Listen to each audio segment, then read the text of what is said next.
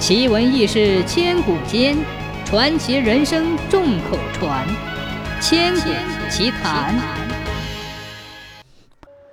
唐朝年间，七里村有个年轻的后生，名叫张世宏。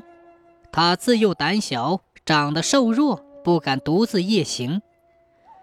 张世宏孤身一人前去十里之外的邻村亲戚家赴宴，被劝得多喝了几杯酒。返程时，天色已经暗下来。张世宏匆忙行走，不觉间月亮升起来。但见月色朦胧，路旁山林间夜风呼啸，野草摇曳。荆棘树丛间，不时传来野狗的狂吠之声。忽然，从路旁窜出两只野狗来，吓得张世宏差点跌倒。仔细一看，竟然是一只大黑狗在追咬一只黄狗。那黄狗很瘦弱，毛发肮脏，似乎是被村民抛弃的家狗。大黑狗显然是谁家圈养的家犬，长得膘肥体壮。明显是欺负黄狗无有主家，两只狗在路中央展开了厮杀。黄狗虽然奋勇杀敌，到底弱小难敌，几个回合就被大黑狗压在身下。只见大黑狗狠命的一口咬住黄狗的脖颈，黄狗被扼住了喉咙，料想必死，两只眼睛绝望地看在一旁观战的张世宏。嘴里发出濒死的哀嚎之声。张世宏哪见过这个场面，一时间吓得双股战栗，想要逃窜，又被二狗拦住了去路。他心地本来就善良，见不得那黄狗的可怜眼神，当下也顾不得许多，从地上随手捡起一块碎石，朝那大黑狗猛然砸去。但见石块呼啸着飞出。直冲大黑狗的脑门砸去，又准又狠，砸得大黑狗脑袋一痛，大嘴忽的一松开，黄狗趁机爬起，满身是伤，哀哀的吠鸣。黑狗惊怒交加，猛然回头，瞧见是一路人，龇牙咧嘴，口里露出獠牙，呜呜的低吼，作势扑咬。张世宏又惊又怕。只得蹲身去捡石块，扬手再一次抛掷，朝大黑狗直飞去。黑狗再次被砸，身上吃痛，见两面受敌，萌生退意，狂吠两声，拔腿就跑。张世宏受到鼓舞，又捡起一石，扬手抛出，远远地落在黑狗的身上。黑狗逃去了。留下黄狗在原地冲张世宏连连摇尾，眼睛里充满了感激之色。张世宏从怀里摸出一块干粮，掰掉一块，随手扔给黄狗。黄狗腹中饥饿，也毫不客气，几口便吃下去，围着张世宏蹦跳转圈。张世宏看天色已晚，不敢耽搁，迈步继续赶路。那黄狗心知张世宏是个善良之辈，见恩人离去，心中不舍，远远跟着。张世宏心中本来就害怕，疾步而行，听见身后有动静，远远看见是黄狗跟来，心中稍安，只顾埋头疾行。走不多远，张世宏来到了一处乱坟岗附近，忽然看见前方飘来几簇鬼火。吓得双腿哆嗦，难以迈步。只见那鬼火忽忽悠悠，沿路飘飞，只在张世宏眼前漂浮。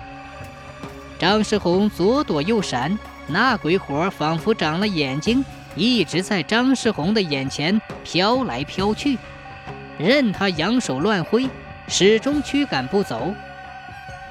张世宏惊恐万分。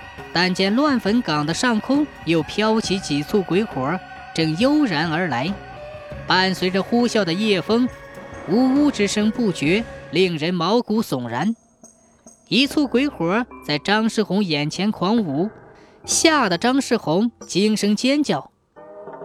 忽然，一道黄影扑来，冲着鬼火直撞而上。将那鬼火撞得摇曳而退，遥遥停在空中。张世宏见状，心中一喜，定睛一看，正是那黄狗赶来相救，不觉间胆气壮了一些。他见黄狗对鬼火并无畏惧之意，料想那鬼火并没有多么可怕，当下便从路旁捡起了一根树枝，拿在手里乱舞。此时，远处的那几簇鬼火也集聚而来，排成一列，挡住了张世宏的去路，大有和一人一狗大战之势。张世宏见状，不禁恐惧加剧，再次看了一下乱坟岗。但见更多的鬼火正冉冉升起，在风中悠悠地飘荡，正在朝这里聚来。张世宏不觉得冷汗淋漓，说道：“这下完了，看来今夜要命丧于此了。”说罢，张世宏两腿一阵乱抖，扑通一下跌坐在地上。那几簇鬼火忽然欢快地跳动了几下，往后微微一撤。又朝张世宏的身子猛然扑来，那黄狗却是并不畏惧，但见他木然的飞扑而上，迎面挡在了张世红的面前，向那群鬼火狠狠地咬去。鬼火被狗嘴咬得散开，变成了细碎的鬼火，火苗一下暗淡了许多。张世红绝望的眼睛里忽然一喜，心里萌生出希望来。他连忙抓起掉落在地上的树枝，挣扎站起，拼命朝向鬼火狂挥乱舞。鬼火被连连击打，变得粉碎，化作细碎的小火苗，想要重新凝聚，又被树枝挥散。远处的鬼火似乎有所察觉，呜呜地嘶鸣着，不敢靠前。见有机可乘，张世宏猛然连挥几下。将鬼火打得四散飘零。忽然，他往前冲去，一口气跑过了鬼火群落，那黄狗也紧随而跑。张世宏跑出很远很远，这才扭头回望，但见鬼火被远远地甩在后面，火苗暗淡，似乎重新凝聚。接着奔跑，一口气跑回了村子。黄狗也跟着张世宏进了村儿。见张世宏进了家门，这才在街角处消失不见了。第二天清早，张世宏打开院门，往胡同望去，但见街角处有个小小的身影，正是昨日的黄狗。那黄狗正歪头望着张世宏，眼神纯净，令人爱怜。张世宏昨夜惊吓过度，只顾进门回家睡觉，没多想黄狗。今天早晨开门看见帮助过自己的黄狗，不觉倍感温馨。张世宏走到街角，蹲在地上，伸手轻抚着黄狗的皮毛，眼睛里充满了爱怜之意。